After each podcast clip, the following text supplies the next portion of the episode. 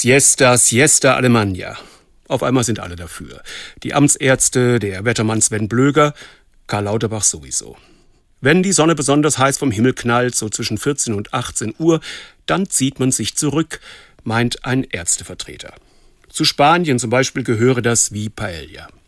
Tatsache ist, dass auch in den südlichen Ländern immer weniger Leute Siesta halten. Warum auch in Zeiten klimatisierter Büros und Supermärkte? Mein Büro ist nicht klimatisiert und wird im Sommer richtig heiß.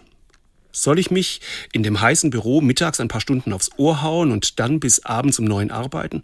Oder soll ich zur Siesta heimfahren, hin und zurück über eine Stunde? Gar nicht gut für meine CO2-Bilanz. Nein, ich werde auch in Zukunft keine Siesta halten.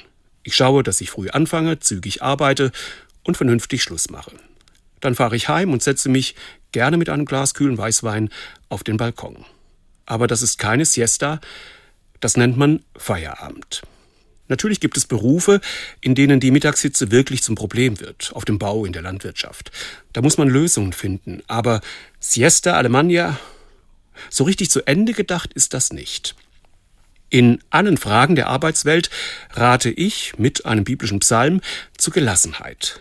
Es ist umsonst, dass ihr früh aufsteht und hernach lange sitzt und esst euer Brot mit Sorgen, denn seinen Freunden gibt's der Herr im Schlaf. Konkret heißt das, Leute, macht in der Hitze ein bisschen langsam und schaut, dass ihr genug trinkt.